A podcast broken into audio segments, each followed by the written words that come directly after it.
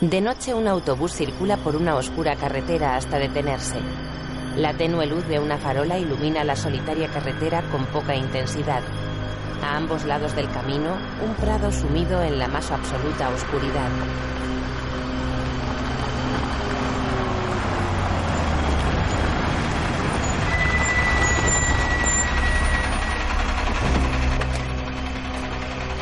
Un hombre baja del autobús. Lleva un maletín, un sombrero oscuro y una gabardina. El autobús se aleja del hombre y se pierde en la distancia. El hombre camina por la carretera, pero una furgoneta se detiene delante de él. Dos hombres bajan de la furgoneta, cogen al hombre de la gabardina y lo meten dentro del vehículo en contra de su voluntad.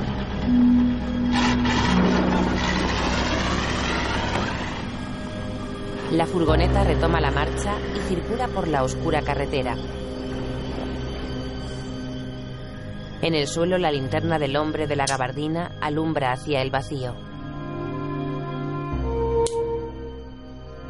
En su casa y prácticamente a oscuras, una mujer se enciende un cigarrillo y da una calada. La mujer de nombre Hannah tiene unos 55 años, lleva el pelo rizado, tiene canas y un severo semblante. Hannah pasea por su hogar mientras se fuma el cigarrillo. Hannah se tumba en el sofá y mira hacia el techo pensativa. Detrás del sofá, una gran ventana muestra las luces encendidas de varios pisos de una gran ciudad.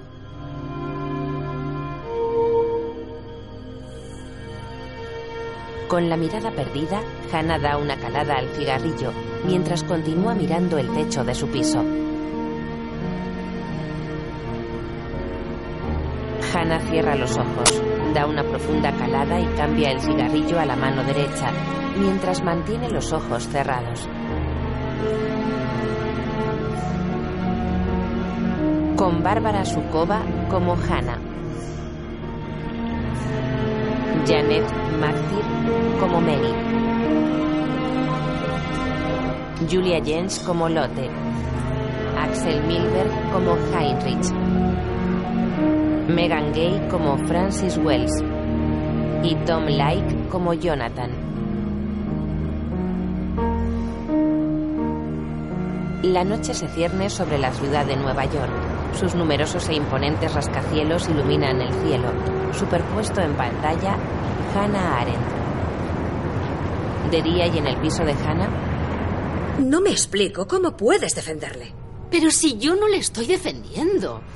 Aunque difícilmente puedo olvidar que tu marido también es amigo mío. Y no abandono a mis amigos con facilidad.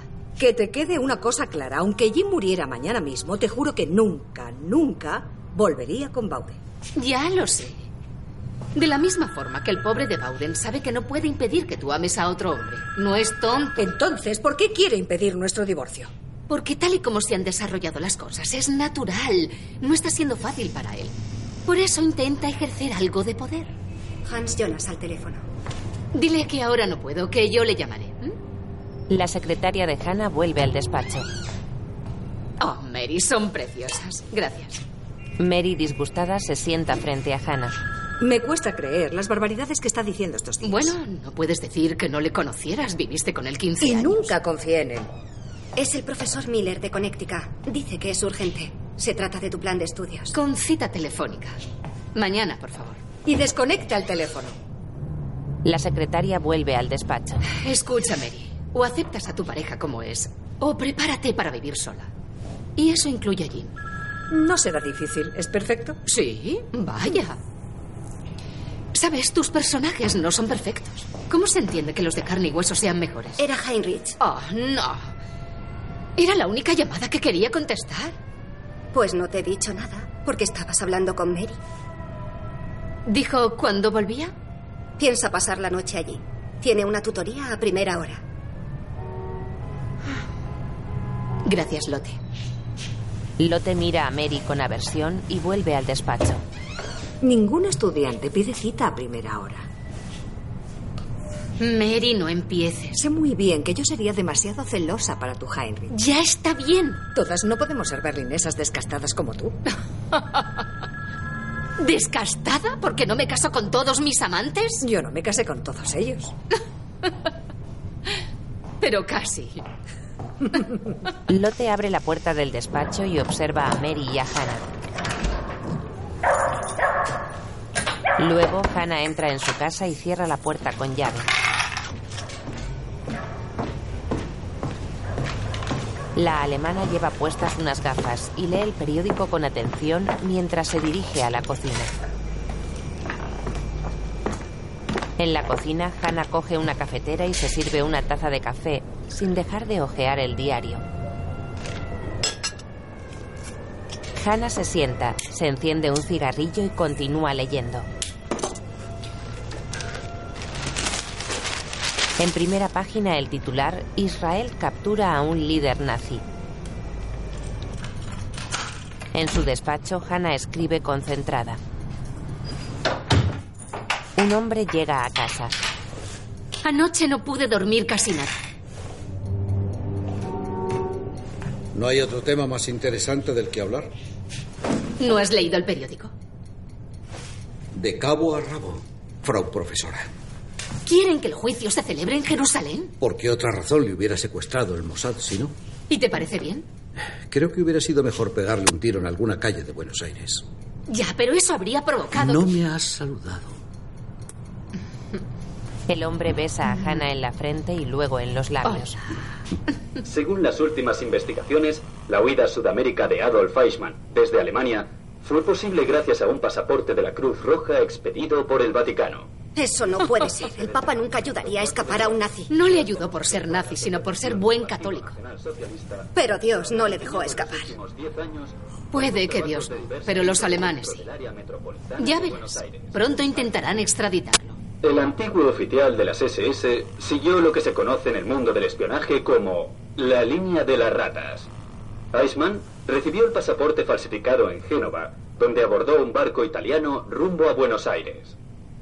Y si con todo respeto les pido asistir al juicio es porque me marché de Alemania en 1933. Me perdí Nuremberg y nunca vi a un nazi.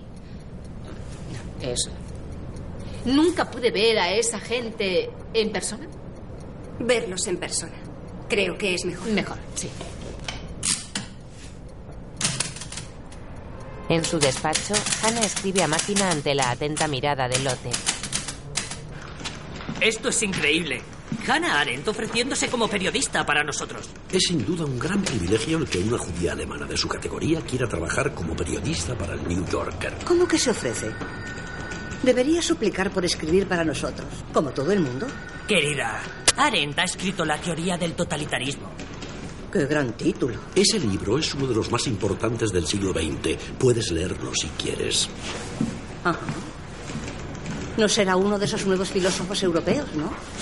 Fue la primera en escribir sobre el Tercer Reich en el contexto de la civilización occidental. Alguien brillante, pero abstracta. Comprendo que quiera asistir al proceso. Filósofa. No cumplirá los plazos. Llámala ahora. Eso es.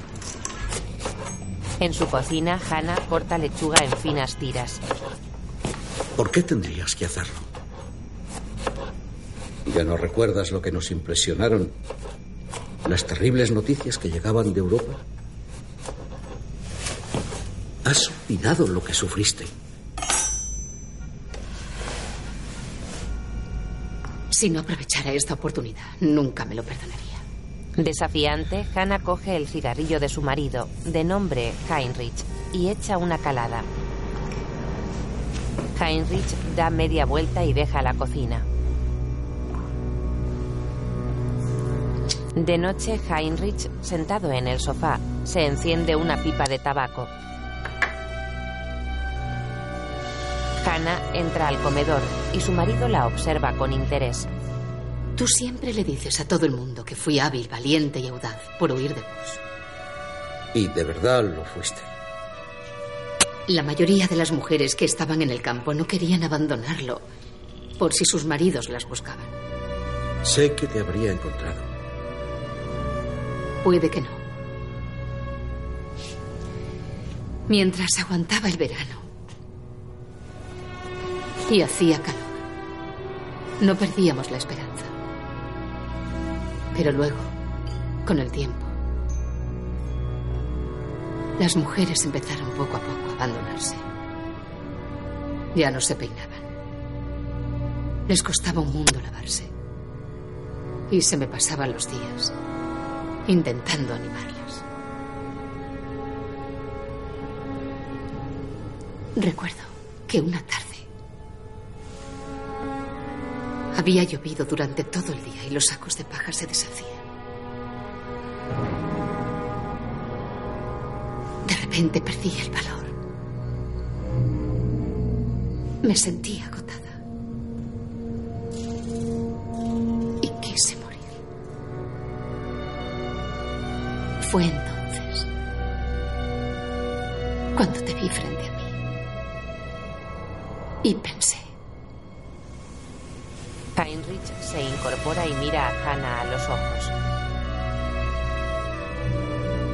¿podrá él encontrarme? Sentía que no. Que tú no me encontrarías. Nunca.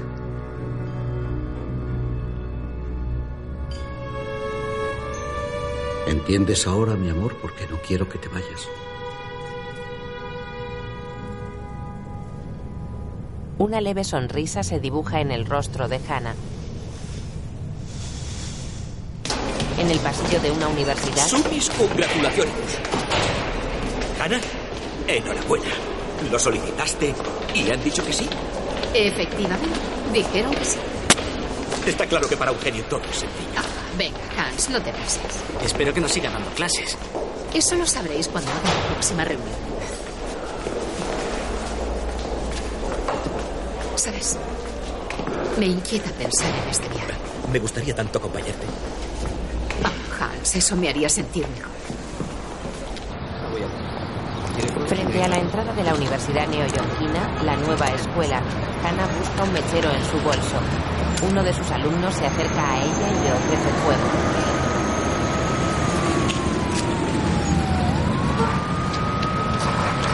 En casa de Hannah, Lotte ofrece canapés a Mary y al resto de invitados. Lo que le pasa a Nixon es que es más cerco que una mula. Se ha metido en un buen lío, busca reconocimiento como un colegial asustado, incluso el de su odiado Kennedy. Miente más que habla. Es una estrategia. Solo le importa su carrera. ¿Y por eso va a ganar? No, Nixon es astuto. Pero Kennedy es joven, apuesto y muy dinámico. Y eso es lo que importa cuando las cosas se duplican. Complican, Hannah, complican, no duplican. ¿Mm? Otra vez llegan tarde Hans y Lori. Habrán tenido un día complicado. Complican, duplican. ¿Qué importancia tiene si todos entendemos perfectamente de lo que estamos hablando? ¿No crees? Me pidió que la corrigiera. Imposible. Te habrás equivocado de persona. El tren, como siempre, llegó con Sí, sí, ya conocemos esa excusa. ¿Han venido todos? Colgad los abrigos ahí. Sí, sí, ahí. Están esperando que crucéis el umbral de la puerta. Ah, sí, sí, sí, claro, Ana. Mary lanza una mirada de complicidad a Hannah. Os voy a presentar. Profesor Miller, Hans y Lore Jonas. Es un placer, por fin les conozco. Profesor Miller, es un honor. Y el mío saludar a los viejos y queridos amigos. Viejos sí, pero no los más queridos. Lore. Charlotte. Tú eres mayor que yo. Pero más atractivo. Encantada. ¿Ya se conocían de Alemania? En Europa, a los viejos amigos puedes haberlos conocido hace diez minutos. Se conocen de la universidad cuando eran alumnos del inefable Heidegger. ¿Serías tan amable de prescindir de ese nombre en mi presencia? Por favor, aquí no, Hans. Así que eran alumnos del brillante y polémico Martin Heidegger. Oh, yo ni siquiera acabé el bachillerato. Pero, ¿no era profesor en bar? Los pensadores no necesitan títulos, profesor Miller. Por Hannah y su viaje al corazón de Israel. Oh, gracias, Hans. No son vacaciones, querido Hans. Lote, es champán. Hannah entrega a Lotte las dos botellas. Bueno, eh, siga hablándome de eso. Es un honor para mí que una compañera de universidad tenga el privilegio de ser testigo de la historia. La echaremos de menos. Oh, gracias. Sí, mucho. Gracias. Esto es algo maravilloso, Hannah. Que tú, alguien que nos es tan cercano, viva ese gran momento. Creo que olvidas que ese gran momento es ilegal. El secuestro que llevó a cabo el Mossad fue ilegal. Israel tiene el derecho sagrado de juzgar a un nazi por sus crímenes cuando lo estime conveniente. ¿El derecho sagrado? Hans, estás delirando. No olvides que la mayoría de los supervivientes vive allí. Exacto. Y que muchos de ellos quieren mirarle a la cara a ese criminal. ¿Cómo que mirarle a la cara? ¿Y peregrinarán a los tribunales? Solamente serán testigos. Pero eso les llevará años. Mary sale del comedor. ¿Cuánto humo? ¿No le gustan las discusiones? Al cabo de un rato me dejan agotada. Bueno, la entiendo muy bien. No es agradable sentir la crispación. Recuerdo que el Estado de Israel no existía en el momento de los crímenes nazis. Claro, si hubiera existido, le habríamos declarado la guerra a Hitler como Inglaterra y Francia. Pero lamentablemente no éramos Estado. Sin embargo, sí estuvimos allí. Cumplimos con nuestro deber, alistándonos en el ejército británico, en la brigada judía. Yo y muchos valientes de Israel que dieron la vida por su pueblo. Eso ya lo saben. Es que tengo la impresión de que no entiende que se puedan tomar las armas para defender la dignidad de los tuyos. Te recuerdo que él también tuvo que abandonar Alemania. Pues igual que otros muchos, no es para tanto. Nadie en ningún momento ha puesto en duda tu valentía. Hannah no se cansa de repetir lo mucho que te admira por lo que hiciste. No es tan solo por eso.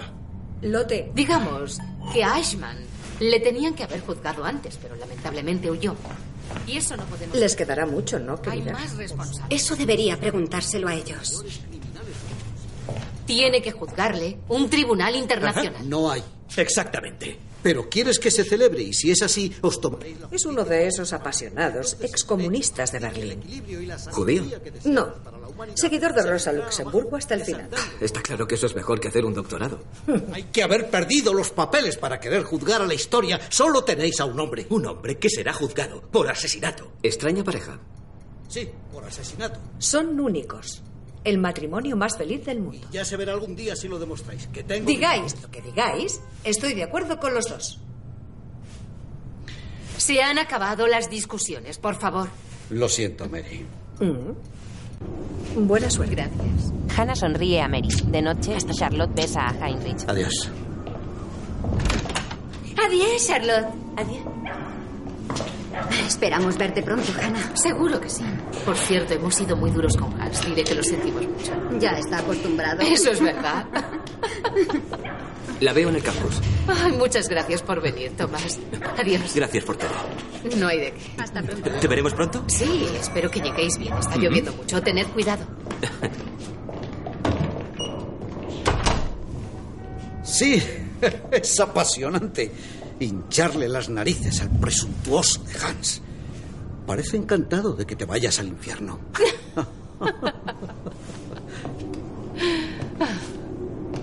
Tonto. En su despacho, Hannah bebe una copa de vino mientras observa dos fotografías.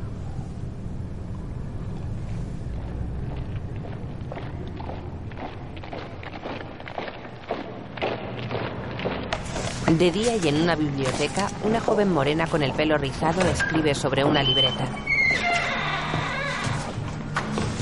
Un hombre trajeado entra en la biblioteca. Hannah. Mira esto. En su discurso inaugural dio las gracias al Führer. Y después cantaron el Horst Wessel. El hombre y Hannah se miran a los ojos. De noche y en su despacho, Hannah adulta contempla las luces de la ciudad. Heinrich entra en el despacho. Es un hombre de unos 50 años, con poco pelo, canas y corpulento. Heinrich besa a Hannah con dulzura. Hola, Claps. Hola, Stones. ¿Tu viens avec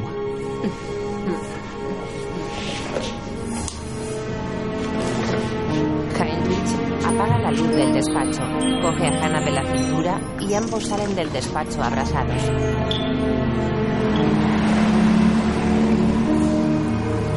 De día y bajo un intenso sol, un autobús blanco circula por una carretera poco transitada que cruza un árido campo.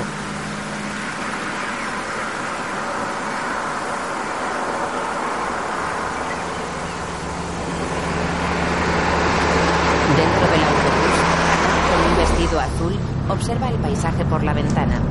En la parte trasera del autocar, dos rabinos leen un libro.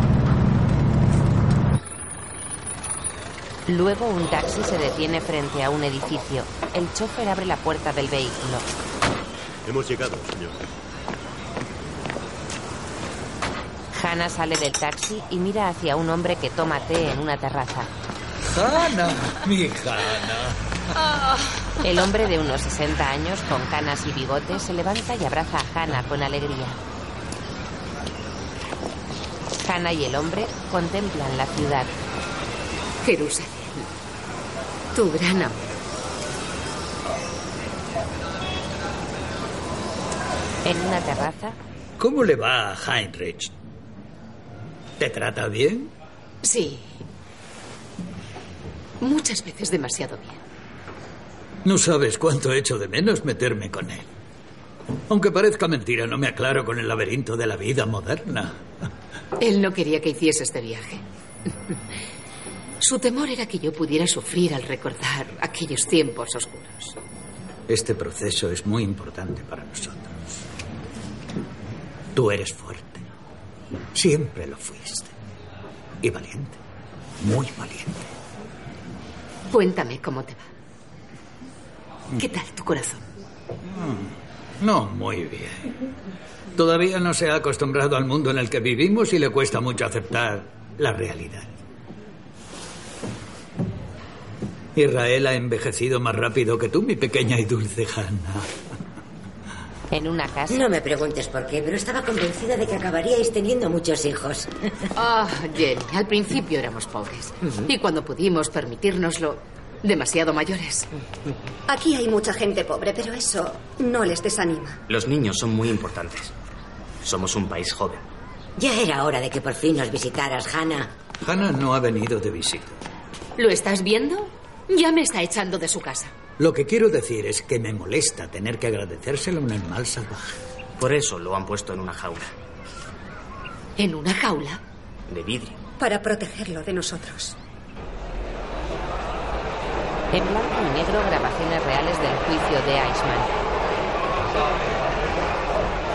En un juzgado, Eichmann se sienta frente a un micrófono en una cabina protegida por cristales. Tres policías se sientan junto a él. Eichmann tiene 54 años, es moreno, delgado y lleva gafas. Su fría e impasible mirada se posa sobre los asistentes al juicio. Abogado, en hebreo. El Tribunal Supremo. El tribunal se sienta en el estrado. Eichmann y algunos de los asistentes al juicio se colocan los cascos para escuchar la interpretación. Abogado en hebreo. Comparezco ante ustedes, jueces de Israel, para denunciar a Adolf Eichmann. No me encuentro solo. Conmigo hay 6 millones de denunciantes.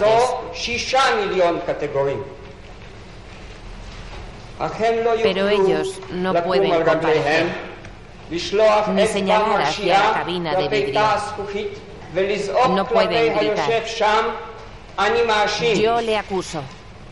Pues sus cenizas han sido esparcidas en los campos de Auschwitz, en los campos de Treblinka, arrojadas a los ríos de Polonia. Y sus tumbas se encuentran a lo largo y ancho de Europa. Por eso su sangre reclama al cielo, pero no oímos sus voces. En casa de Kurt, Y Hausner pavoneándose como si estuviera compitiendo con Eichmann por el protagonista de una película. Es un discurso inaugural. Era lógico que elevara el tono dramático. ¿Cómo? ¿Al estilo Ben Gurion? Hmm. Está detrás de todo esto, ¿no? Israel debe tener mucho cuidado para que este juicio no se convierta en una farsa. Muy propio de ti. ¿Tan difíciles son de entender los motivos que persigue Ben Gurion? No queremos perder a nuestros hijos. Muchos se niegan a enfrentarse a lo que tú llamas los tiempos oscuros. O nos echan en cara el no haber luchado, o somos vejestorios que ponen trabas, o nos acusan de comportamientos deshonrosos durante la guerra. Porque solo los criminales o las putas podían sobrevivir allí. ¿Y tú crees que Hausner podrá hacerles entender lo mucho que han sufrido sus padres? Ten un poco de paciencia con nosotros. Hannah suspira. En la televisión, dass en alemán. Sí, aquí veo que 15 durante el transporte murieron sind. 15 Dazu personas. Solo puedo decir que esos informes no eran responsabilidades del departamento verantwortlich gewesen ist. 4B4. Das sind eben die Según sus directrices es de las autoridades locales. Mujer del tribunal en inglés. here that the order was Dice que la orden era del Reichsführer. Reichsführer. But tell me, why do you Pero have dígame, the officer, ¿por qué tuvieron que pasar la orden a otro? transferring this order? ¿Por qué Why Eichmann? El Reichsführer no Does tuvo otra posibilidad de contactar con el no oficial. Eichmann? En alemán.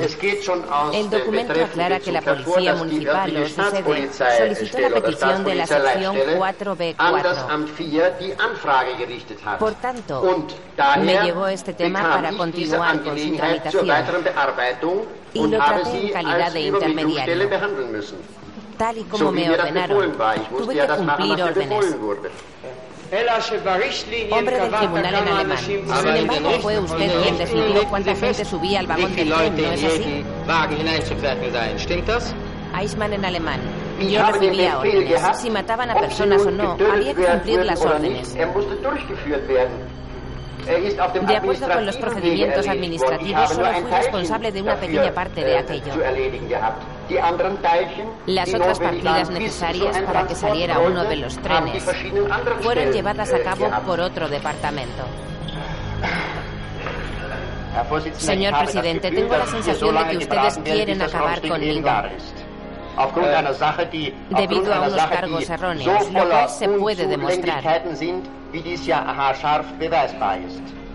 En la calle, Por fin has escuchado al depredador. ¿Qué es lo que te pasa? Nada. Estoy bien. ¿Seguro? Eh, bueno.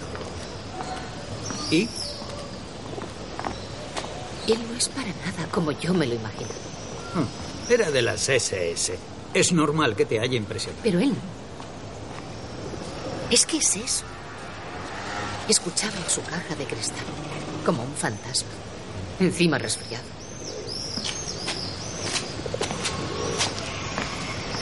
No daba ningún miedo. Un don nadie. en una terraza, Utiliza un lenguaje burocrático espantoso y de repente suelta frases como... Me siento como si fuera una chuleta a la que estén asando a la parrilla. Es increíble. ¡Camarero! Supongo que no pedirás una chuleta. ¿Intentas animarme? Siempre es la intención lo que nos disgusta. Es, asusta la intención cuando empezamos a percibirla. Todo lo placentero es. También de paso. Pero no es virtuoso. Si queremos saber lo que es realmente virtuoso, solo tenemos que preguntarle a una noble dama. Mi padre era barbero en Berlín y tenía la costumbre de recitar a Fausto mientras les afeitaba. Mefisto era su preferido.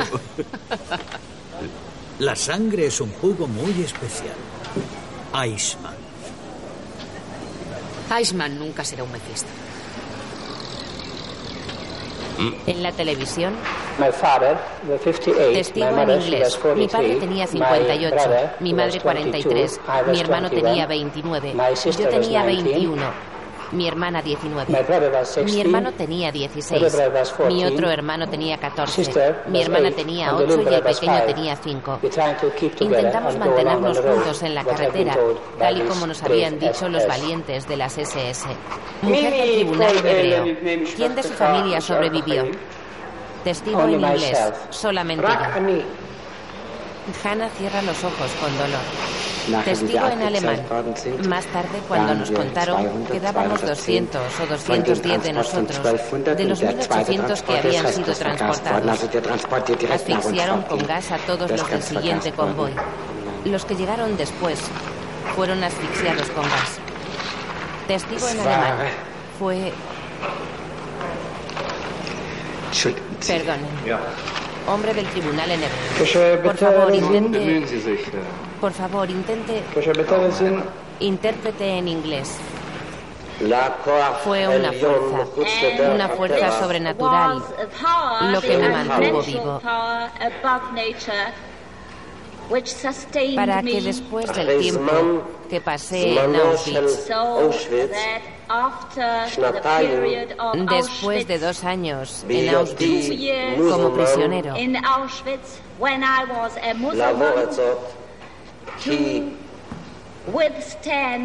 el exprisionero de Auschwitz se levanta y se tira al suelo boca abajo y llora desconsoladamente.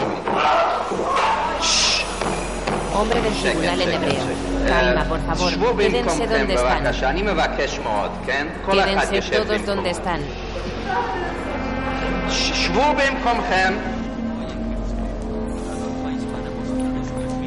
En la calle, Hannah, indignada, camina por las calles de Jerusalén. La filósofa observa a los ciudadanos, los cuales escuchan el juicio de Eichmann por la radio. En el vestíbulo del hotel de Hannah. Señora, su llamada a los Estados Unidos. Oh, gracias. Hannah se levanta del sofá, coge su bolso y sigue al recepcionista.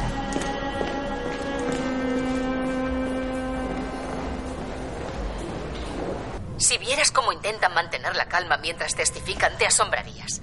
Lo terrible es que la mayoría de las historias no tienen nada que ver con Eichmann como individuo. Hannah, tú y yo sabíamos desde el principio que este sería un juicio a la historia más que un juicio a los crímenes de un hombre. Pero aún así es terrible. Ay, qué lejos está mi pequeña. Su tiempo ha terminado. Ay, tres minutos ya. Esto es desesperante. Tenemos que despedirnos. Sí. Adiós.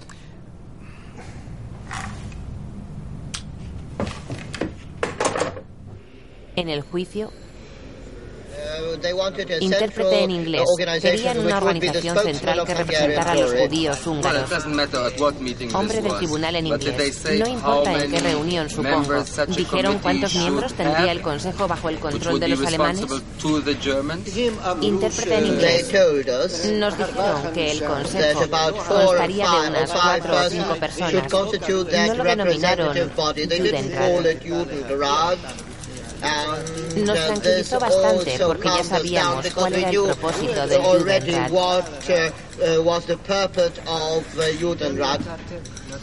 Mujer del tribunal en inglés. ¿Hasta qué punto comunica a los responsables de las provincias la situación de los deportados? Intérprete en inglés. No existía esa posibilidad. Cuando me llegó esa información y cuando supimos lo que era Auschwitz, las zonas orientales y del noroeste de Hungría, con 300.000 personas en total, habían recibido noticias nuestras y conocían su destino. Pero, ¿qué podíamos haber hecho? Hombre del tribunal en hebreo. Sáquenle de la sala inmediatamente. Hombre alemán, eres un cobarde, un perro. Hombre del tribunal en.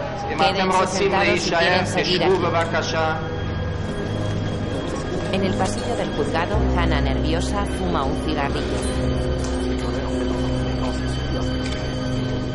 El rostro de Hannah refleja duda y preocupación. Eichmann en alemán. Un oficial hace un juramento de lealtad. Si incumple este juramento, es un bribón. Sigo opinando lo mismo. Aquí he hecho un juramento para decir la verdad. Yo entonces también era de esa opinión. Un juramento es un juramento. Hombre del tribunal en alemán. ¿Cree que alguien que hiciese ese juramento después de la muerte de Hitler podría liberarse de su juramento de libertad? Eichmann en alemán. Por supuesto, liberarían a todo el mundo automáticamente. Hombre del tribunal en alemán. Cuando la policía le interrogó, dijo que si el Führer le hubiera dicho que su padre era un traidor, le habría pegado un tiro usted mismo. Eichmann en alemán. Si hubiese sido un traidor, hombre del tribunal, no, si se lo dijera el Führer. Hombre del tribunal, ¿hubiese matado a su padre? Eichmann en alemán. Si tuviese pruebas. Si las tuviese, me hubiera visto obligado. Hombre del tribunal en alemán. ¿Le demostraron que los judíos debían ser aniquilados? Eichmann en alemán. No les aniquilé. Hombre del tribunal en alemán. Nunca sintió un conflicto entre su deber y su conciencia. Eichmann en alemán.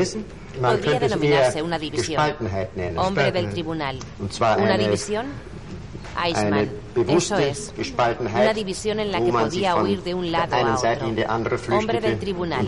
Abandona la conciencia. Man hatte auf sein Eichmann. Gewissen zu verzichten. ¿Cómo? Bitte? Hombre Man del hatte auf sein tribunal. Gewissen, Tenía que abandonar su conciencia personal. Eichmann. Man kann es Es so una forma de decirlo. Wenn Hombre mehr del tribunal. Zivilcourage gewesen Todo wäre, hubiera wäre alles cambiado con anders más gekommen. valor cívico. Sind Sie anderer Sicherlich, Tengo razón. Zivilcourage Eichmann. ebenfalls Si el valor hierarchisch cívico äh, se hubiese aufgebaut organizado gewesen wäre, ganz klar, jerárquicamente, sí, sin duda. Es ist- war also nicht ein, ein Hombre del Schicksal. tribunal. Entonces no fue Es cuestión kommen del musste. destino. Fue Aber es ist ineludible. eine Frage des Fue menschlichen una cuestión Verhaltens. de comportamiento Es ist eine humano. Frage des menschlichen Verhaltens Eichmann. und Es una cuestión de comportamiento so humano. Y claro que sucedió en tiempo de eins hat sich guerra. er Todos pensamos, es inútil resistir. ist ein Tropfen auf dem Una heißen gota Stein de agua en el océano sin propósito, sin éxito, fracaso o lo que sea. Está vinculado a la época, creo. Como si auch los niños se criaran entonces liegen, con una educación ideológica, una disciplina férrea, etc. Erziehung, Drill Na und ja. diese Sachen.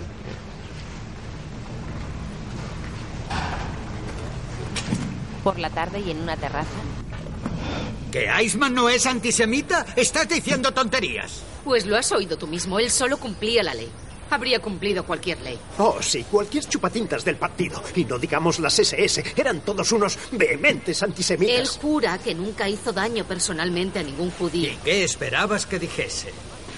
¿Y no resulta curioso que este hombre al que se le supone una naturaleza tan brutal y despiadada no solo se ofrezca para revelar decenas de detalles concretos de su trabajo, sino que insista en que no tiene nada personal contra los judíos? ¡Miente! No estoy de acuerdo.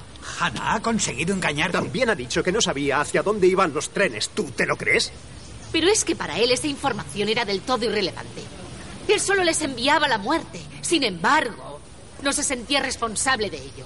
Una vez que los trenes se ponían en marcha, ya había cumplido su trabajo. Lo que nos estás diciendo es que se siente libre de toda culpa a pesar de saber lo que les ocurría a esos pobres. Sí, es exactamente como lo ve. Un burócrata. Puede ser admirable tu búsqueda de la verdad, pero te has pasado. Pero Kurt, no se puede negar, por mucho que te cueste aceptarlo, el abismo que hay entre el brutal horror de los hechos y la mediocridad del hombre que los propició. No te preocupes, Raquel. Con Hannah siempre discutimos así. Lo que me preocupa es que esto pueda molestar a más gente. Es que es su forma de ser, no puede evitarlo. Pero después de cruzar las espadas, Siempre hacemos las paces.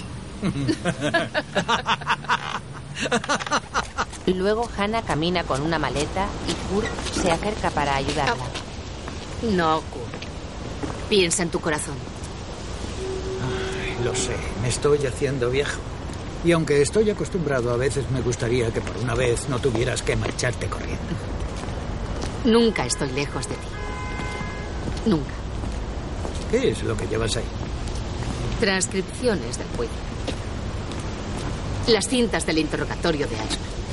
Podría habértelas enviado a Nueva York por barco. Necesito empezar a leerlas ya. El chofer mete el equipaje de Hannah en el maletero. Kurt y Hannah se abrazan. Hannah mira a Kurt con tristeza y este le acaricia el rostro. El chofer abre la puerta trasera del taxi. La próxima vez ven con Heinrich. Hannah asiente con la cabeza y entra en el taxi. Kurt se despide de Hannah con una triste sonrisa. Hannah se despide de Kurt con la mano mientras el taxi se aleja de él.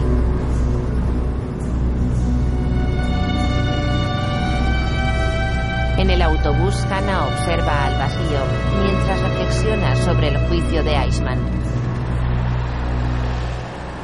El autobús circula por una carretera que cruza una de las llanuras de Israel. En Nueva York, un barco navega bajo el puente de Brooklyn. Por la tarde y en casa de Hannah, Heinrich lee un libro. Heinrich se quita las gafas, deja el libro y se acerca a la puerta de entrada. Pero si estás en casa.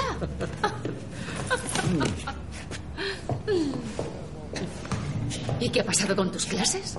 Suspendidas. Les dije que era algo urgente. Hannah y Heinrich se abrazan y se besan en los labios. Gracias, Freddy. Gracias. Heinrich da propina a Freddy, el conserje del edificio, y este sale de la casa. Hannah deja las maletas en su despacho y se sienta en el sofá.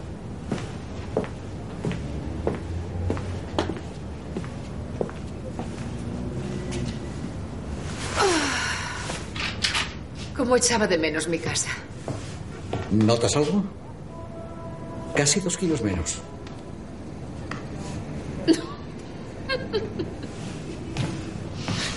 He pasado mucha hambre, ¿sabes? Heinrich se sienta junto a Hannah.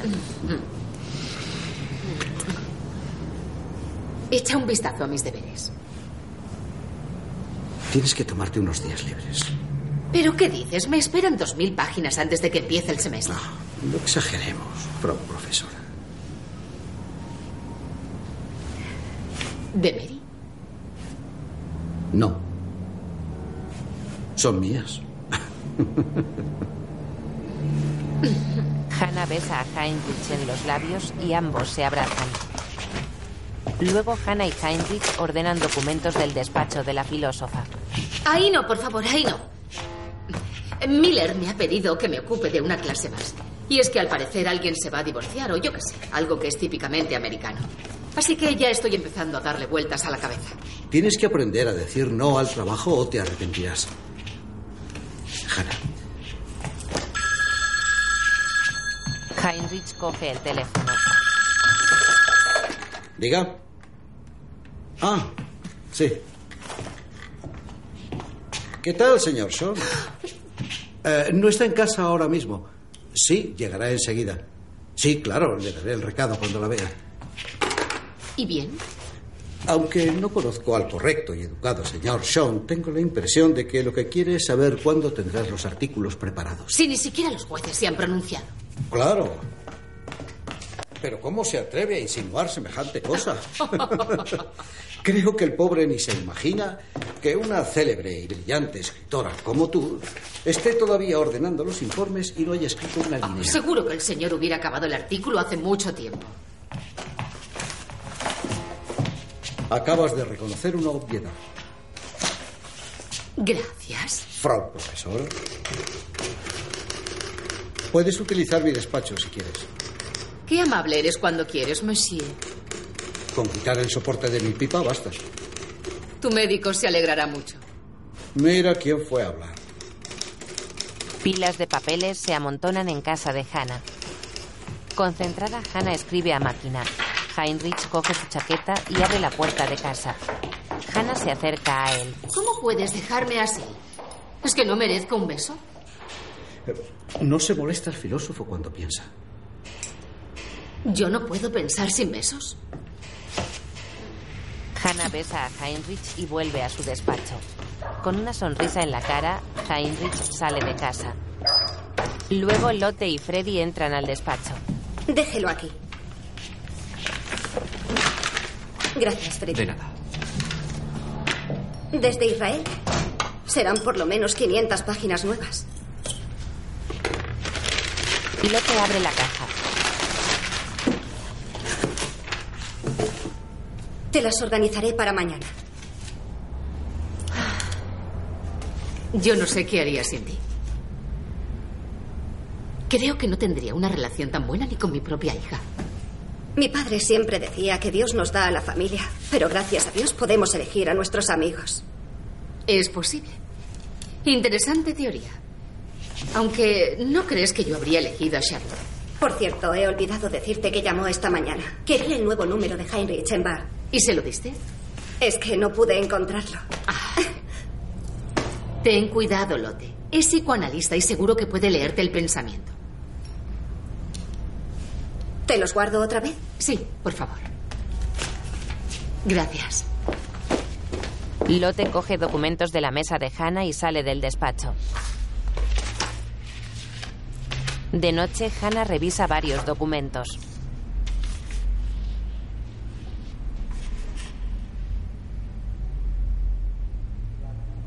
Voz de hombre en alemán. Dormían como si estuvieran muertos. Entró alguien y dijo, deprisa, que vuelven las SS. Había dos amigos a mi lado. Les empujé de un lado también. Una vez por semana se celebraba la selección del doctor Mengele. El rumor de su llegada era suficiente para desatar el miedo en el campamento. Confesar su culpabilidad. Eichmann en alemán. Si hubiera existido más de lo que denomino valor cívico, entonces algunas cosas habrían salido de otra manera.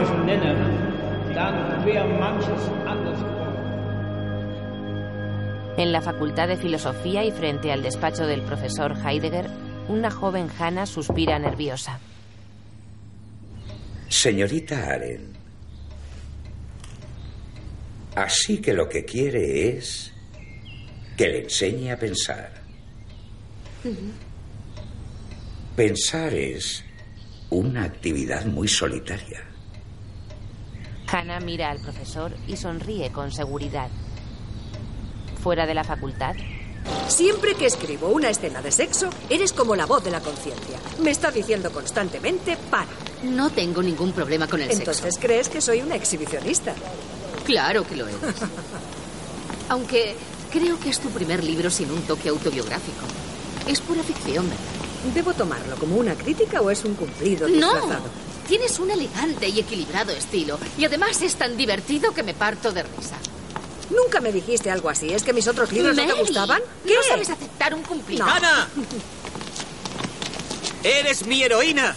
Muchas gracias. Y es la facultad quien te las da. Todos te lo agradecemos. Pídele un aumento. Sí. Mary se despide de Hannah. En un aula de la facultad. Verán, analizando el pensamiento tradicional, percibimos el concepto de que los peores crímenes que la humanidad ha cometido surgieron siempre del bucle obsceno del egoísmo. Pero en este siglo, en el que el mal ha resultado ser mucho más radical de lo esperado, lamentablemente, hoy podemos decir sin dudar que el verdadero mal, es decir, el llamado mal radical, no tiene, digámoslo con claridad, nada que ver con el egoísmo tal y como nosotros lo entendemos, sino más bien con el fenómeno que ahora explicaré. El de querer convertir a los seres humanos en unas realidades superfluas. Todo el sistema de los campos de concentración trabajaba sin fisuras para convencer a los prisioneros de que eran innecesarios antes de ser asesinados. En los campos de concentración se aprendía que un castigo, poco o nada, tenía que ver con la comisión de un delito. Que la explotación no era sinónimo de beneficios y que el trabajo realizado no tenía por qué generar resultados. El campamento era un lugar donde cada actividad y cada acontecimiento carecían de sentido. Algo así como un lugar donde el sinsentido era generado de forma activa. Pero concluyamos. Si decimos que es verdad que en las etapas finales del llamado totalitarismo aparece un mal que es absoluto, tan absoluto como para que parezca que no es el resultado de algo humano, tal es el desapego de su naturaleza. También es verdad que sin ese totalitarismo, la llamada radicalidad del mal sería una desconocida para el ser humano. ¿Qué hora es? Ah, ya es segunda hora. ¿Saben lo que eso significa? Gracias. Un alumno lleva un cigarrillo a Hannah y se lo enciende. Gracias. ¿Puedo hacerle una pregunta personal, profesora? Puede intentarlo si quiere. Eh, ¿Estuvo usted en un campo? Pues sí, para bien o para mal, estuve en un campo cerca de la ciudad de Gurs, en el sur de Francia. ¿No estaban los franceses de su parte? Pues claro, al principio nos acogieron. Pero cuando los alemanes invadieron Francia el 10 de mayo de 1940, No tuvieron más remedio que meter a los refugiados en campos de internamiento. Así que nos convertimos en un producto doblemente manufacturado. En el campo de concentración por nuestros enemigos y en el campo de internamiento por nuestros amigos. ¿Y cómo escapó usted finalmente? Mi marido y yo conseguimos un visado para los Estados Unidos. Un visado, no un pasaporte. Apátridas durante 18 años. ¿Y puede decirnos cuál fue su primera impresión de América? El paraíso. En casa de Hannah, Heinrich coge un libro, convulsiona y se lleva una mano a la cabeza. Heinrich pierde el equilibrio y cae al suelo.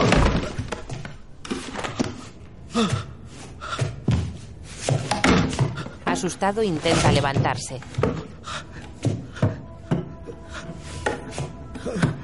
En el jardín de la facultad, Mary corre hacia la clase donde Hannah imparte clases.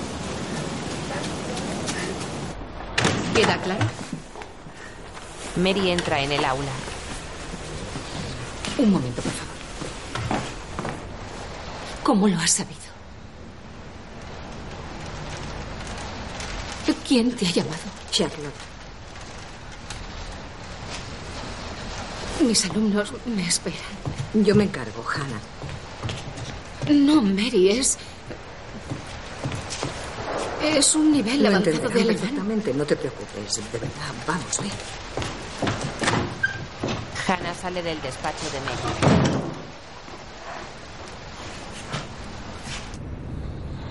En el hospital, Hannah observa a Heinrich preocupada, el cual yace en la cama boca arriba.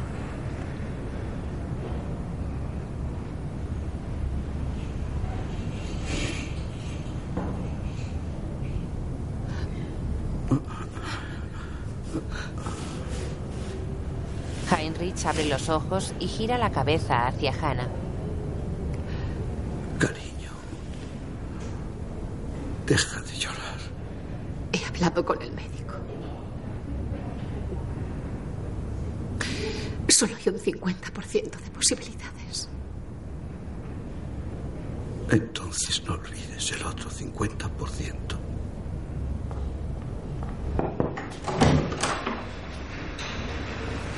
Una enfermera entra en la habitación con una bandeja. Deja un vaso en la mesilla de Heinrich y revisa el catéter.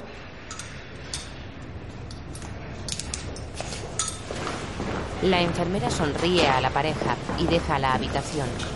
Hannah, con los ojos llorosos, mira a su marido y sonríe. ¿De qué hablabas con tus alumnos cuando te avisaron? De nosotros.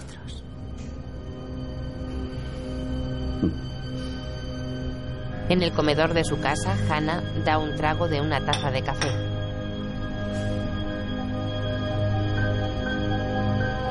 Hannah mira hacia la ventana. Una débil luz solar penetra por el cristal de la ventana.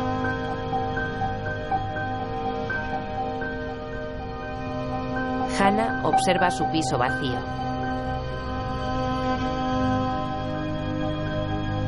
En la mesa del despacho, dos fotografías de dos hombres y un ramo de rosas destacan sobre una gran cantidad de libros y documentos. Más tarde, Heinrich habla por teléfono. Comprendo. Y gracias por la información. Adiós. Hannah, ¿Sí? van a ahorcar a Eichmann.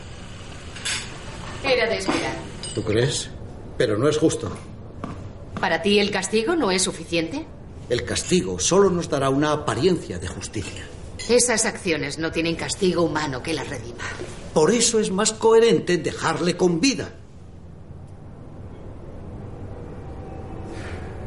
Lo único bueno de esto es que volveremos a tener vida social en Nueva York. No, no, no. Tú lo que tienes que hacer es recuperarte. Cariño, llevas mucho tiempo sin escribir. Para nada, he estado cogiendo notas. Ah. Además, olvidas que un aneurisma no es ni mucho menos cualquier cosa. Podrías haber muerto. Sí, pero Ashman sí que es un monstruo. Y cuando digo monstruo no estoy hablando del diablo. No es necesario ser listo, ni tampoco poderoso, ni nada parecido para llegar a ser un monstruo. Estás siendo muy simplista. Lo novedoso del fenómeno Eichmann, querido Hans, es que hay muchos como él. Es una persona terriblemente corriente. Puede que para ti sea normal, pero olvidas que supervisó el departamento de la Oficina Central del Reich acusado de la aniquilación de millones de judíos europeos. Tienes razón. Pero él se veía como un obediente servidor de Alemania a las órdenes de su querido Führer. Mi lealtad es mi honor. Las órdenes del Führer se convirtieron en su ley. Nunca se sintió culpable de las atrocidades cometidas. Él solo actuaba conforme a la ley. Hanna, está más que demostrado que Eichmann siguió adelante con la solución final mucho después de que Himmler se lo prohibiera. ¿Y sabes por qué? Pues muy sencillo, porque quería terminar su trabajo, fuese como fuese. Pero por favor, Hans, es que no te das cuenta de que las leyes fueron manipuladas a su antojo. Claro. Ya no era no matarás, sino debes matar para cumplir con tu deber. La bondad solo era una tentación a la que tenían obligación de resistirse. Claro, genial. Ahora resulta que nadie era responsable de nada. Lo que me faltaba por oír. Cualquiera en su sano juicio sabe que asesinar es un delito. Entonces creo que la mayoría de los europeos, incluidos amigos, se volvieron locos de repente. Heidegger no era amigo mío. Hans. Y no solo nos decepcionó a nosotros. Hannah, lo que te digo es que no puedes escribir eso en el New Yorker. No puedes ni debes hacerlo. Cuidado con la puerta. Es demasiado abstracto y demasiado ambiguo. Lo que la gente quiere no son profundas lecciones de filosofía. Lo único que quieren es saber lo que hizo Eichmann el nazi. Oh, Hemingway no era más que un charlatán ilustrado, querido Thomas. Como escritor era algo así como un primitivo eyaculador precoz del siglo XX. Ah, no le soporta porque escribía como un auténtico hombre. ¿Le perdonas? No sea ridículo. Por supuesto que me alegro de que le ahorquen, Hans. Brindemos por la recuperación de Heinrich. Claro, brindemos. Sí, Oye, por Heinrich. Vamos Brindemos a brindar por la recuperación de. Heinrich. Sí. Vamos a brindar por buena Heinrich. idea. Coge tu copa. Gracias. Salud. Salud. Cojo mi Por copa. ti, Heinrich. Salud, Chicas, salud. se acabaron los besos. Para eso estoy yo aquí. Se ha perdido. En la biblioteca de Hannah, ¿Por qué estaba Hans tan enfadado conmigo? Muy sencillo, porque siempre ha estado enamorado de ti. Tonterías. Y te diré algo más. Si odia a Heidegger de esa manera es porque no soporta que te enamorases de él. Pues ni te cuento lo que te odia a ti. Hmm. Sí, seguramente.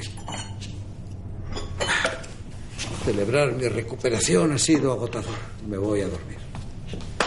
Heinrich le da un cachete a Hannah.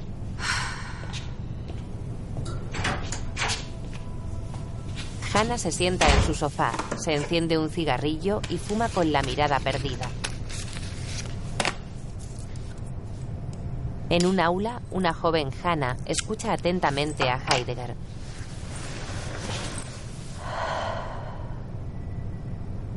El pensamiento del que estoy hablando no alimenta el progreso de las ciencias útiles. No crea ninguna sabiduría que no sea práctica y fiable. Ni tampoco soluciona los enigmas del universo.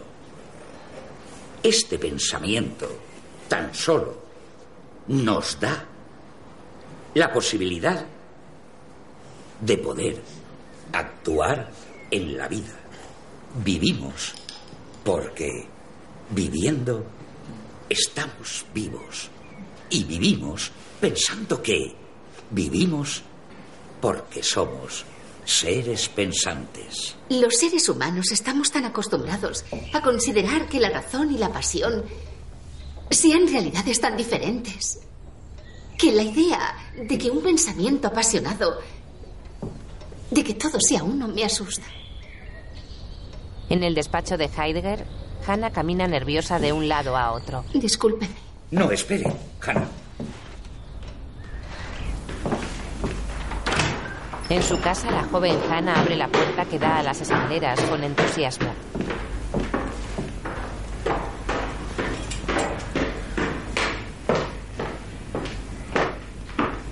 Entra en casa de su alumna y se quita la chaqueta. El profesor se acerca a su alumna y pone su cabeza en el regazo de esta. Hannah le acaricia el rostro y este le sonríe. En la redacción del New Yorker, Tolstoy tardó menos con Guerra y Paz. La secretaria descuelga el teléfono del editor de la revista.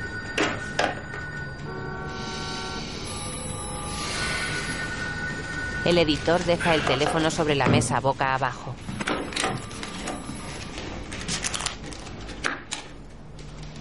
Con el rostro serio, marca un número de teléfono. En su casa, Hannah duerme tumbada en la cama de su despacho.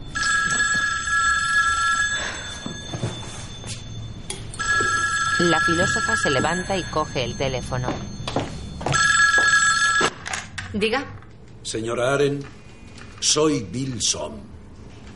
¿Es un buen momento para hablar? Quiero decir, ¿está ocupada? Sí, ¿por qué? ¿Puedo ayudarle? ¿Cómo? Tal vez si ha terminado el primer artículo, podría echarle un vistazo. Señor Son, no suelo hacer entregas parciales. Por supuesto. Me doy cuenta de que es un proyecto de gran envergadura y quería decirle que estamos muy ilusionados con él. Bien, pues entonces debería continuar con mi labor en vez de charlar por teléfono. O lo que quería era presionarme, señor Son. No, por supuesto que no. Tómese su tiempo. Gracias. Adiós. Bill cuelga el teléfono. ¿A ti qué te pasa? ¿Te has enamorado de ella? Dios mío, no. En su despacho, Hannah fuma tumbada en su cama con los ojos cerrados.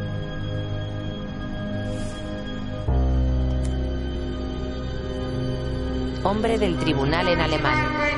Según usted, no era un funcionario cualquiera, que actuó de forma consciente. ¿No ha dicho eso? Eichmann en alemán. Me parece que no. Hombre del tribunal. ¿Actuó de forma consciente? Eichmann.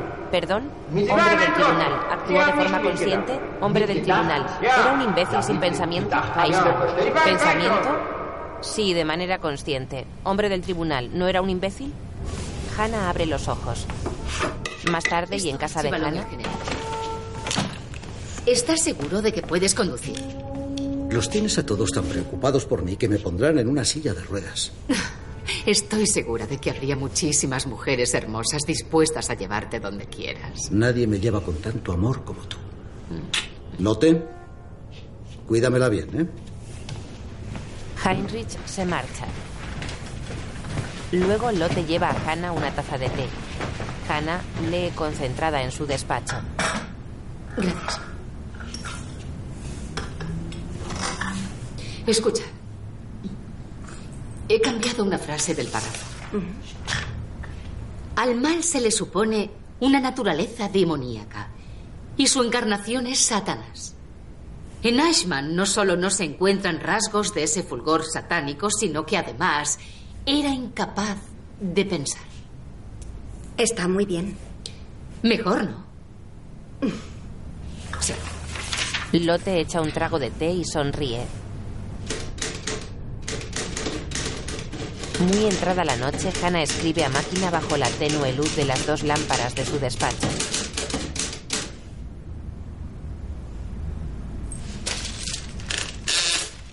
Hannah coge el documento de la máquina de escribir y lo pone sobre la mesa de Heinrich. Voilà, monsieur. En el New Yorker, Atado a una vida gris, sin sentido y vacía de consecuencias, el viento liberó a Adolf Eichmann para la historia. Maravilloso comienzo de una forma tan poética. Un poco recargado. Una hoja en el torbellino del tiempo flotando entre las violentas columnas del Tercer Reich. Ha repetido la metáfora del viento. Escucha esto. Fue solo una impertinencia. Que no es lo mismo que hablar de la congénita estupidez que le capacitó para llegar a ser uno de los criminales más grandes del siglo XX. Simplemente era incapaz de pensar. Eso es original. Aquí tengo algo que también es original. Nos van a cortar la cabeza. Allí donde vivían los judíos, siempre había líderes judíos. Y estos líderes, con muy pocas excepciones, cooperaron de una manera u otra, por un motivo u otro, con los nazis. Así que lo cierto es que si el pueblo judío no hubiese estado organizado y dirigido por líderes, hubiera habido mucho caos y miseria. Pero el enorme número de víctimas que se produjeron nunca hubiera llegado a los 5 o 6 millones de personas. Muchos de esos líderes fueron testigos en el juicio. Había que tocar el tema. Está culpabilizando a las víctimas. Eso no es cierto, Frances. Están claramente separados en el artículo la impotencia de las víctimas y las cuestionables decisiones de algunos líderes. ¿Seguro? No exageres. No dramaticemos, son solo 10 páginas de 300. Esto es algo grave, Bill. Y más vale que sea verdad lo que dice. Porque necesitaremos guardaespaldas. Para ella y para nosotros. A mí no me parece que esté distorsionando los hechos. Aunque la gramática... En casa de Hannah, Lo diré de una manera sencilla, es brillante. Propongo dividirlo, si no le importa, en cinco artículos. Cinco. Y como tenemos espacio para el texto, habrá pocas modificaciones. Su editor acaba de decirme que publicarán el libro al terminar las entregas. Enhorabuena. Gracias. ¿Seguimos? Claro. Hannah sonríe con satisfacción. Esto es griego, ¿verdad? Hannah se pone las gafas. Einai significa ser, en el sentido de existir. Es una pena que la mayoría de nuestros lectores no sepan griego. Que aprendan.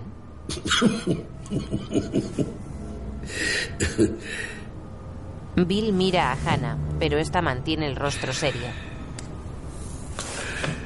En realidad, solo hay un fragmento que sí que nos preocupa un poco. ¿Ahora utiliza el nos en vez del me? Demasiadas presiones para usted, señor Son. Quizás sí. Podría ser.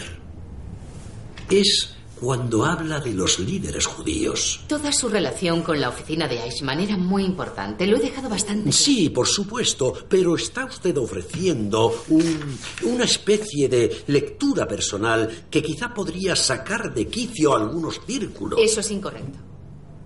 He tenido muchísimo cuidado para no analizar o explicar su conducta. Para un judío, el papel que tuvieron sus líderes en la destrucción de su propio pueblo es sin duda el capítulo más terrible de toda su oscura historia. Muchos se quedarán solo con esa conclusión. Pero es un hecho. Bill da una calada a su cigarrillo y mira a Hannah con interés. Impasible, Hannah mantiene su desafiante mirada. En los pasillos de la facultad, un profesor lee un documento. Dos alumnos se acercan a él. Preguntemos que yo no lo he leído. ¿Qué le parece? ¿Qué, ¿Qué me parece? Que necesito un poco más de tiempo para emitir un juicio. De noche y en el New Yorker, Bill coge el teléfono. ¿Con qué derecho han publicado esas mentiras? No saben de lo que están hablando. Y solo con 10 páginas. Más o menos unas 100 llamadas por página, de momento.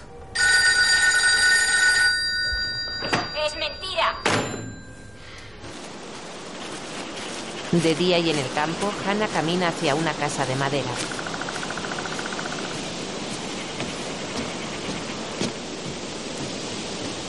Hannah entra en la casa, se enciende un cigarrillo y se sienta frente a una máquina de escribir.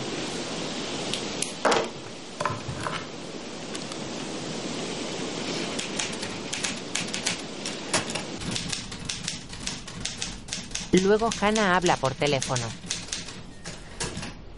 Ignórales y ya está. Os vais a volver locos. Pero la respuesta de Sean en la revista es muy convincente. ¿Te la envío? ¿Qué clase de respuesta? A un artículo muy duro en el New York Times. Ah, te refieres a eso. Olvídalo. Dime, ¿cómo le va a Heinrich? Charlotte le cocina todas las tardes. Dile, por favor, que solo coma carne dos veces a la semana. Sí. Déjame. Hola, cariño. ¿Has armado un buen jaleo? Hola, querido. Venga, no perdamos el tiempo con eso. El fiscal israelí tiene pensado hablar con supervivientes en Nueva York. En The Daily News he leído este titular. El fiscal responde a la extraña defensa de Hannah Arendt a favor de Iceman. Venía en la portada. Una tormenta en un vaso de agua. De tormenta nada. Es un huracán. Dime, ¿qué hay de cenar? Eh, espinacas, pan integral y agua. Menos mal que no estás aquí en Nueva York. Todos te acusan de haber defendido a Adolf Eichmann. ¿Lo entiendes, Hannah? Vamos, cariño, solo son unos artículos de prensa. Escucha, cariño. Era realmente una ingenua. De noche y en casa de Hannah, Charlotte cena con Heinrich. Ella piensa que su sarcasmo le protegerá. Solo me demuestra su vulnerabilidad. Intenta distanciarse de la historia, pero acaba atrayéndola. Es falso. Todo es falso. Ella no piensa así. Pero ¿dónde está ella? Mientras escribe sobre ese nazi y sus crímenes. Tiene derecho a sentir dolor y demostrarlo. Eso sería vergonzoso. Y no es propio de ella. Date cuenta de que si reprime tanto dolor, al final se apoderará de ella. Y de ti también. Heinrich ignora a Charlotte y bebe un trago de vino tinto.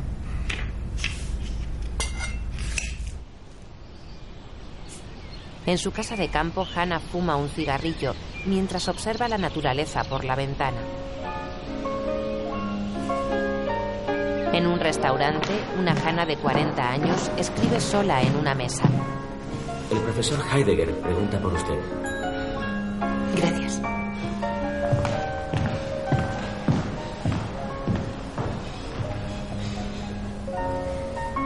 El profesor Heidegger, con un bastón y muy envejecido, entra al restaurante. Más tarde, Hannah y el profesor pasean por un bosque. El amor es un misterio, Hannah. Si nos visita, lo transforma todo.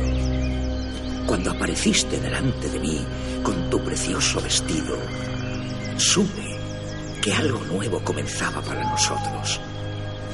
Por favor, no te vayas. Me ha costado mucho saber si debía venir.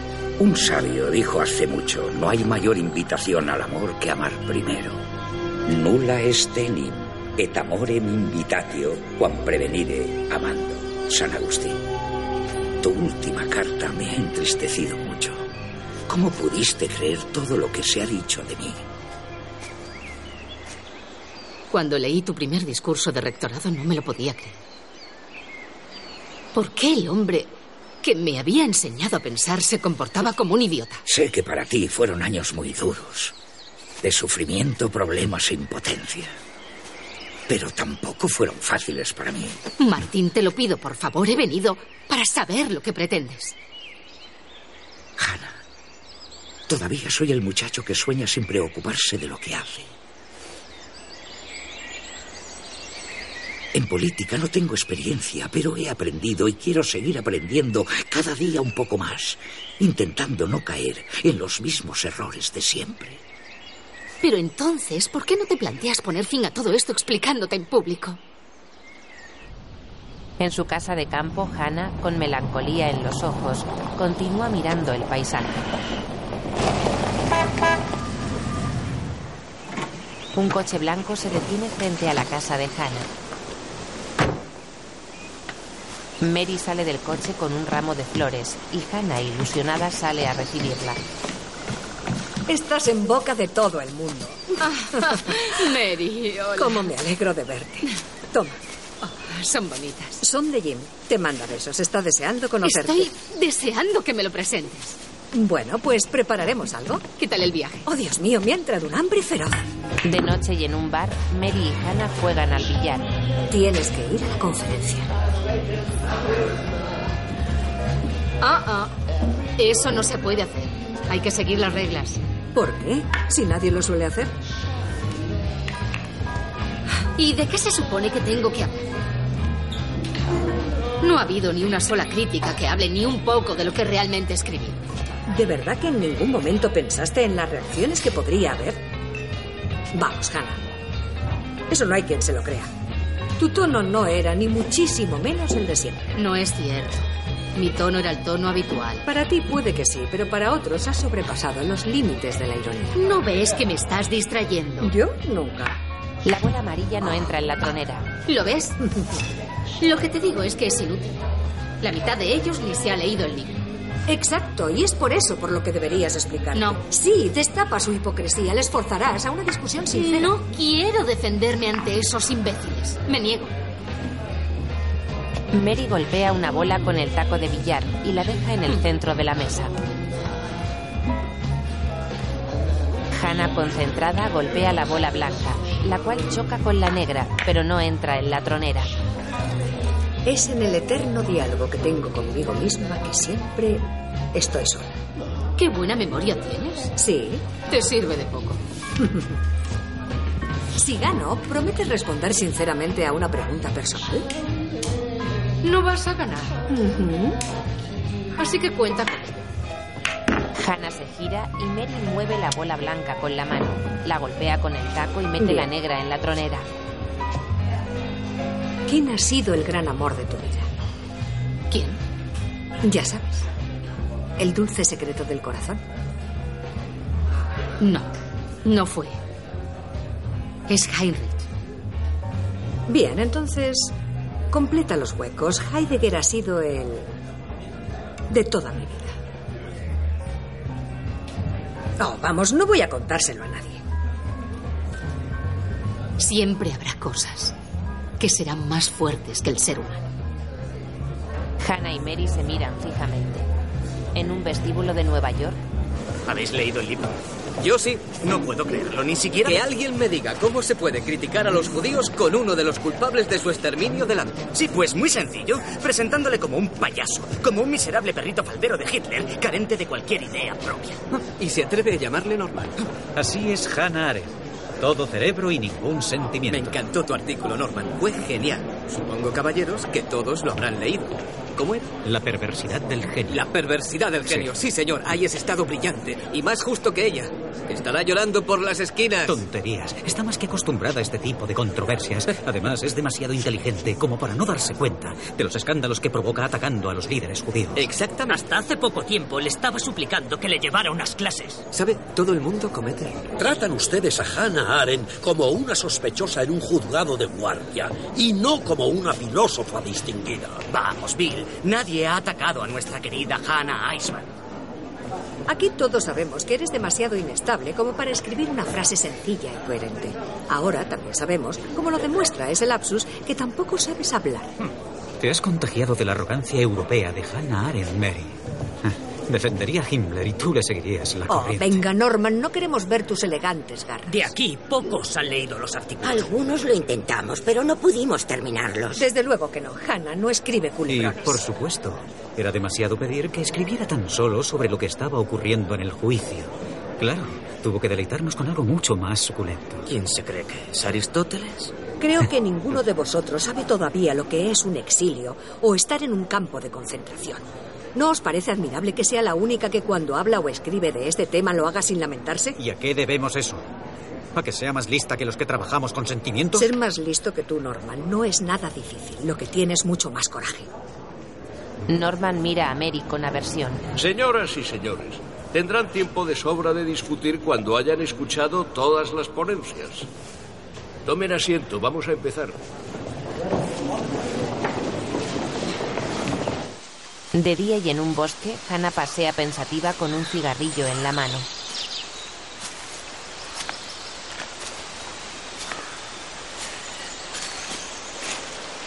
En el rostro de Hannah se reflejan dudas y preocupación.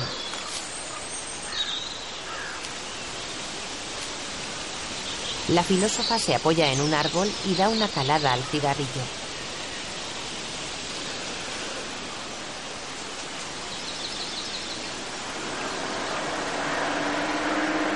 En una carretera que cruza el bosque, un coche negro se detiene en seco junto a Hannah.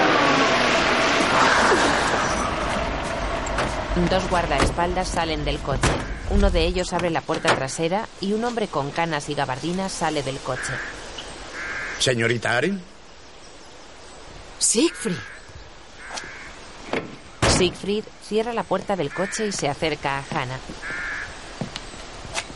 ¿Se acuerda de mí? Claro. Estabas en el grupo sionista de Kurt Blumenfeld en Berlín. Cuesta creer que usted fuera sionista. Creo que el servicio secreto israelí no le ha mandado venir aquí para hablar de mis errores de juventud. He venido hasta aquí para exigirle que no publique su libro sobre Eichmann. ¿El Estado de Israel ha pagado cuatro billetes de avión para decirme eso? ¿Le debe sobrar el dinero? Si lo desperdician de esa manera. Es inconcebible que usted, siendo judía, haya podido decir tantas mentiras sobre su pueblo. Ese es un libro que jamás escribí. Ese es un libro que nunca verá Israel. Ni Israel ni ningún otro país del mundo. Retírelo si aún le queda decencia. ¿Me habla de decencia? Y la suya al prohibir mi libro. La estoy avisando. Falso. Me ha amenazado. Kurt Blumenfeld iba a hablar con usted. Pero según su médico se está muriendo. Y no queríamos ser tan crueles. El rostro de Hannah se descompone y al borde del llanto mira a Siegfried. Pensé que lo sabía.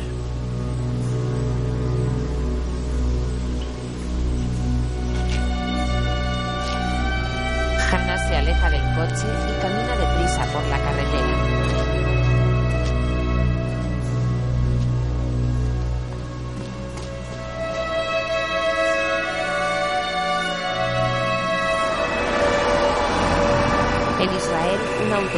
Circula por una carretera que conduce a Jerusalén. Dentro del autobús, Hannah mira por la ventana con tristeza. Hannah llega a casa de Kurt. Rivka. ¿Pero por qué no me habéis avisado antes? Kurt no quería. Dentro de casa de Kurt, una de las asistentas lleva a la filósofa a la habitación de su amigo.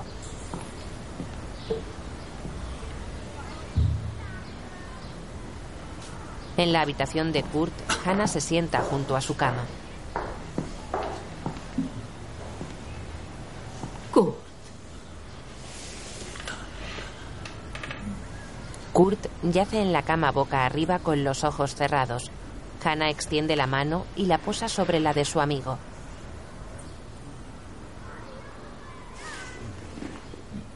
Kurt abre los ojos y mira a Hannah. Mi corazón dice que todavía me quieres. Has ido demasiado lejos, Hannah. No discutamos. Has sido cruel. No has tenido piedad con tu pueblo. Cuando leas lo que he escrito, no pensarás así. Hablas de esto. Estoy hablando de que tenías que haberme preguntado a mí. Ya no sientes amor por Israel. No sientes nada por tu pueblo. Hannah sonríe. Ya no me puedo reír contigo. Hemos hablado muchas veces de esto. Yo no pertenezco a ningún pueblo. ¿Por qué debo amar a los judíos? Mi amor está con mis amigos. Ese es el único amor del que soy capaz. Kurt. Te quiero a ti.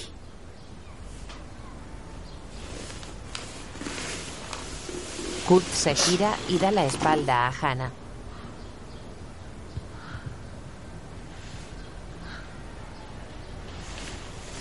Con gran tristeza, Hannah baja la cabeza.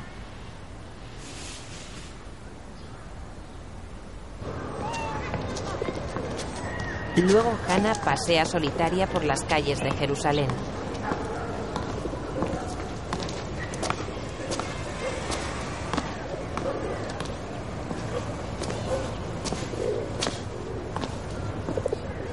En casa de Hannah, Lotte muestra a Hannah varios documentos.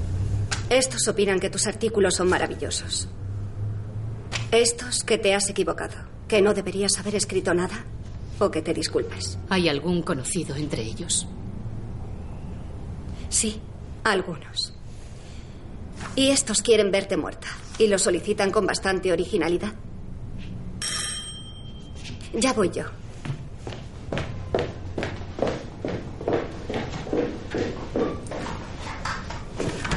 Hola, Lore. No pasa nada. Hannah acaba de llegar de Israel.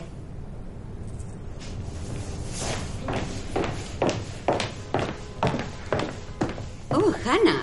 No esperaba verte. Lore, qué alegría. ¿Cómo estás? Verás, solo he venido a echarle una mano a Lotte. No, no. Primero nos sentamos y charlamos un rato. Hannah ofrece un cigarrillo a Lori. ¿Quieres? Gracias. ¿Ayer también viniste? Sí, es que Lotte, la pobre, está desbordada. Gracias. Las cartas llegan por decenas. ¿Y cómo está Janas? Pues ¿Por qué no ha venido? es que no se encontraba bien. Oh, Dios. ¿Qué es lo que dice?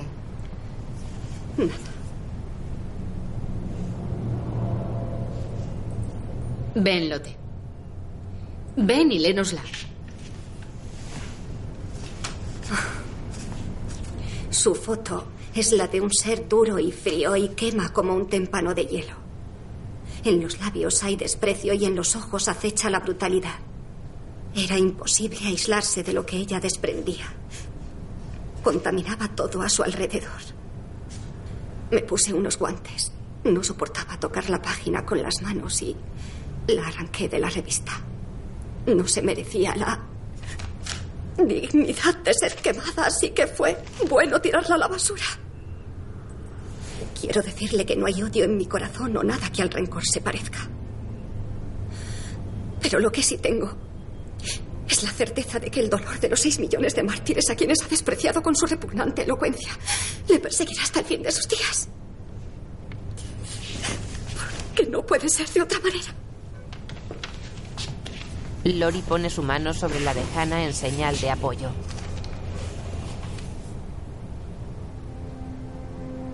Hannah bebe una copa de vino y mira a Lotte. Agradezco mucho que te hayas quedado esta tarde conmigo. Lotte sonríe a Hannah. Hannah deja la copa sobre la mesa. Hoy has tenido un día horrible. Lotte coge la copa y bebe de ella.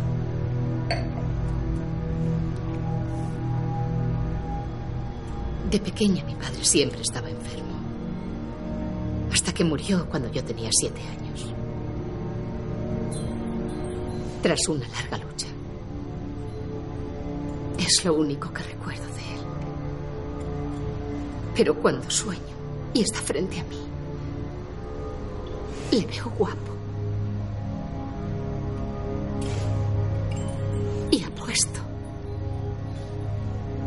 Y entonces me dice, yo te quiero.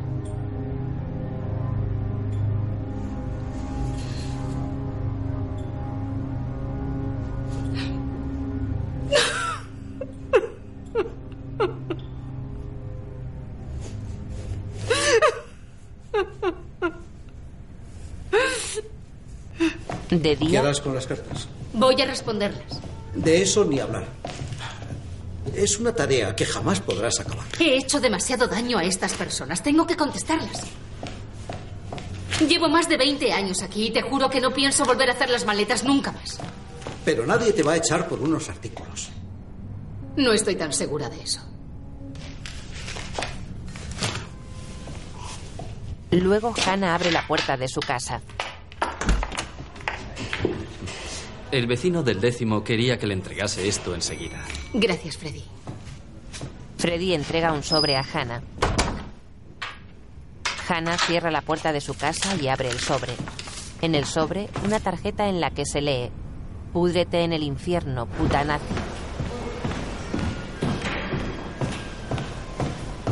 Luego, Hannah, muy seria, entra en un despacho de la facultad.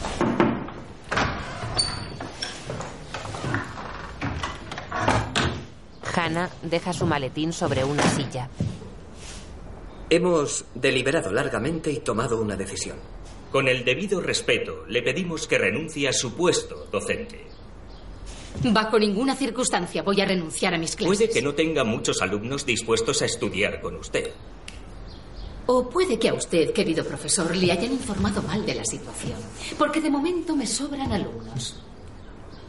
Y es gracias a ese extraordinario apoyo que tengo entre los alumnos que he decidido aceptar la invitación de hablar públicamente sobre las reacciones que han suscitado mis artículos. Habló Hannah con arrogancia y sin sentimientos. Hannah baja por las escaleras del aula en la cual imparte clases bajo la atenta mirada de sus alumnos.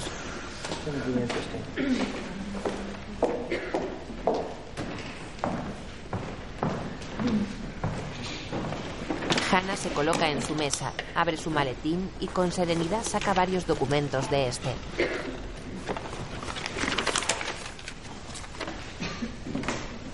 Hannah mira a sus alumnos y se pone las gafas.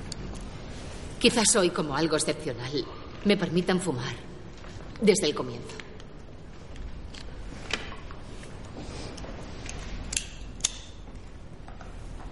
Hannah se enciende un cigarrillo. Los alumnos de Hannah la miran con atención. Cuando el New Yorker me encargó que cubriera la información del juicio a Adolf Eichmann, yo supuse que el tribunal tenía un solo objetivo. Cumplir las exigencias de la justicia. No era una tarea sencilla, porque el gran tribunal se enfrentaba a un crimen que no había sido tipificado en los códigos de sus leyes. Y con un criminal de un tipo que la sociedad no había visto desde los procesos de Nuremberg. Aún así, el tribunal quiso definir a Eichmann como a una persona enjuiciada por sus actividades. No tenían la intención de juzgar el sistema, ni la historia, ni ningún ismo, ni siquiera el antisemitismo, tan solo a la persona. El problema vino cuando el nazi Adolf Eichmann rechazó insistentemente cualquier acusación que tuviera que ver con lo personal, como si no tuviera nada por lo que pudiera ser o castigado o perdonado. Él protestaba una y otra vez ante las acusaciones del fiscal diciendo que él nunca había llegado a hacer nada por iniciativa propia, que jamás había tenido intenciones de ningún tipo, buenas o malas, que él solamente había cumplido órdenes. Este argumento, habitual de los nazis, demuestra claramente que el mal más grande del mundo puede ser cometido por cualquiera. Y que para hacerlo no es necesario tener ningún motivo, o fuertes convicciones, o corazones crueles, o intenciones malévolas. Basta simplemente con negarse a ser persona. Y por eso a este fenómeno he querido llamarle la banalidad del mal. Señorita Are, está olvidando lo más importante de la polémica, que habrían muerto menos judíos si sus líderes no hubiesen cooperado con los nazis. Esta cuestión que se llegó a plantear en el juicio me obligó a concretar el papel de los líderes judíos que participaron directamente en las actividades de Eichmann. Usted culpa al pueblo judío de su propia exterminación. Yo nunca he echado la culpa al pueblo judío. Era imposible resistirse. Pero tal vez exista algo, algo que esté entre la resistencia y la colaboración. Y solo en ese sentido estoy diciendo que quizás algunos de los dirigentes judíos podían haber actuado de otra manera. Es importantísimo plantearse todas estas cuestiones Porque el papel que los consejos judíos tuvieron en su mayoría como parte del sistema social fue en su totalidad de absoluta quiebra moral cuando los nazis invadieron sin contemplación a la respetable Europa. Y no solo en Alemania, sino en casi todos los países. No solo actuaron mal los verdugos, también algunas de las víctimas. Una alumna levanta la mano. Sí. La persecución fue dirigida contra los judíos.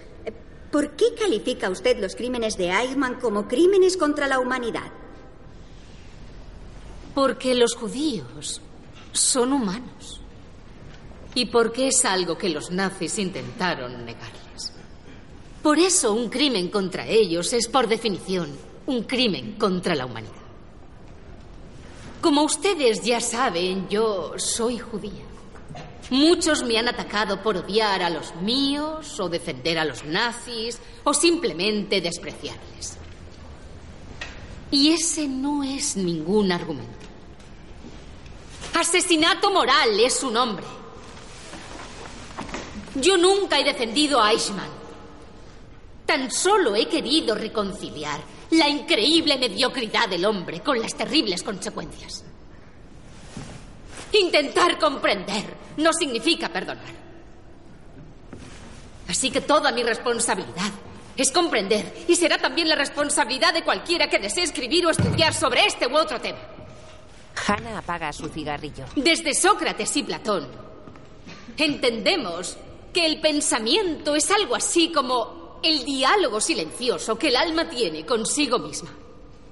Al negarse a ser una persona, Eichmann pasó a ser su propia víctima, renunciando sin saberlo a una de sus grandes facultades, la capacidad de pensar. Y como consecuencia, cuando dejó de pensar, dejó de discernir. Fue la incapacidad de pensar la que hizo posible que muchos hombres, digamos normales y corrientes, cometiesen actos de barbarie a una escala enorme, actos que nunca antes se habían visto jamás. Es cierto, he tratado estos temas desde una perspectiva principalmente filosófica.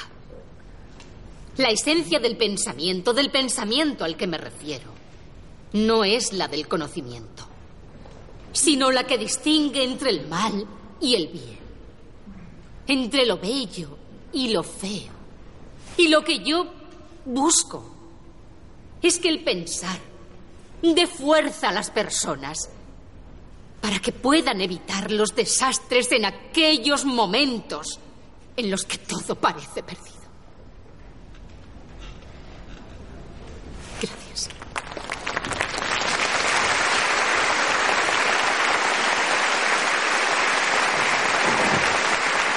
Indignado, Miller se levanta y deja el aula.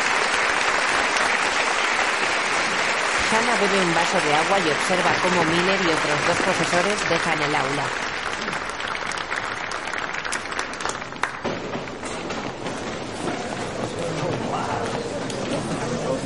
Con tranquilidad y satisfacción, Hannah se enciende otro cigarrillo.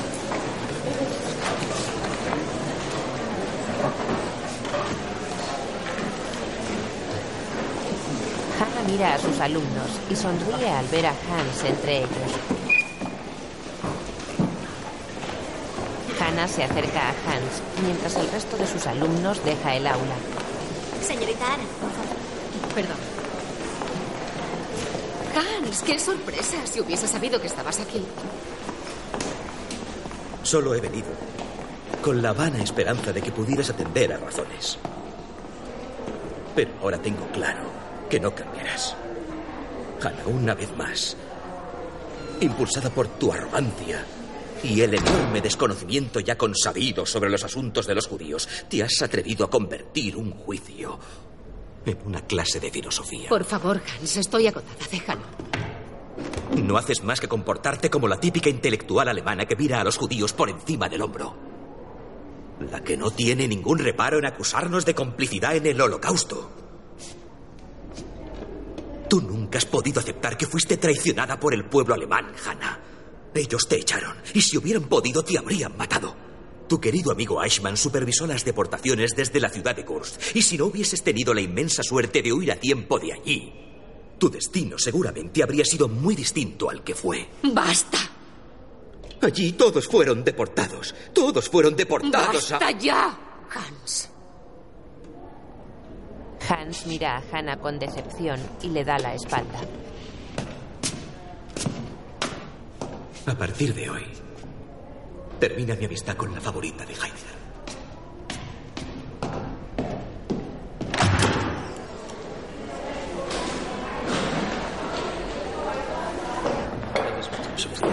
En el comedor de la universidad, Hannah come sola.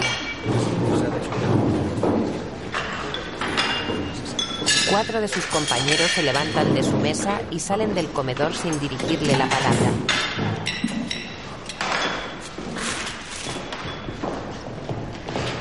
En su casa, Hannah observa Nueva York por la ventana. El mundo empeñado en hacerme entender que no tengo razón.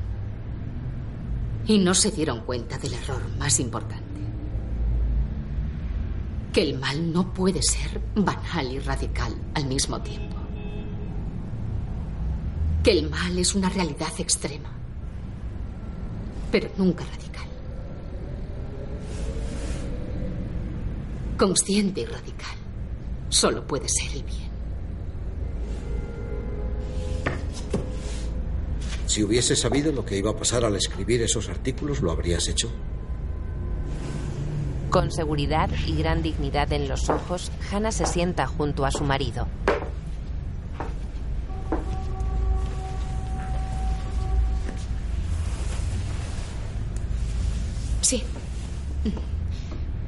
Claro que lo habría hecho. Tenía que haber sabido quiénes eran mis verdaderos amigos. Kurt era tu amigo y hubiera seguido siéndolo. Kurt era de mi familia.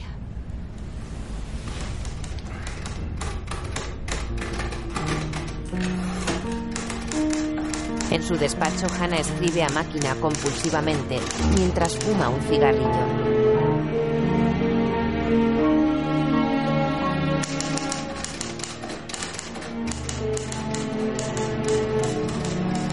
En la biblioteca, Hannah descansa en su diván mientras fuma otro cigarrillo con los ojos cerrados.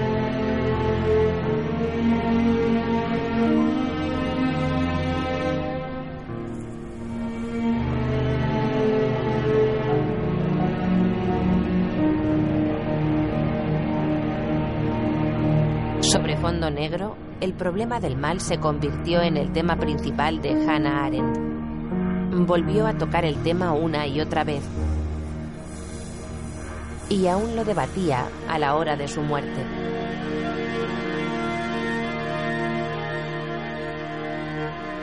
De noche, las luces de la imponente y elegante ciudad de Nueva York desafían a la oscuridad del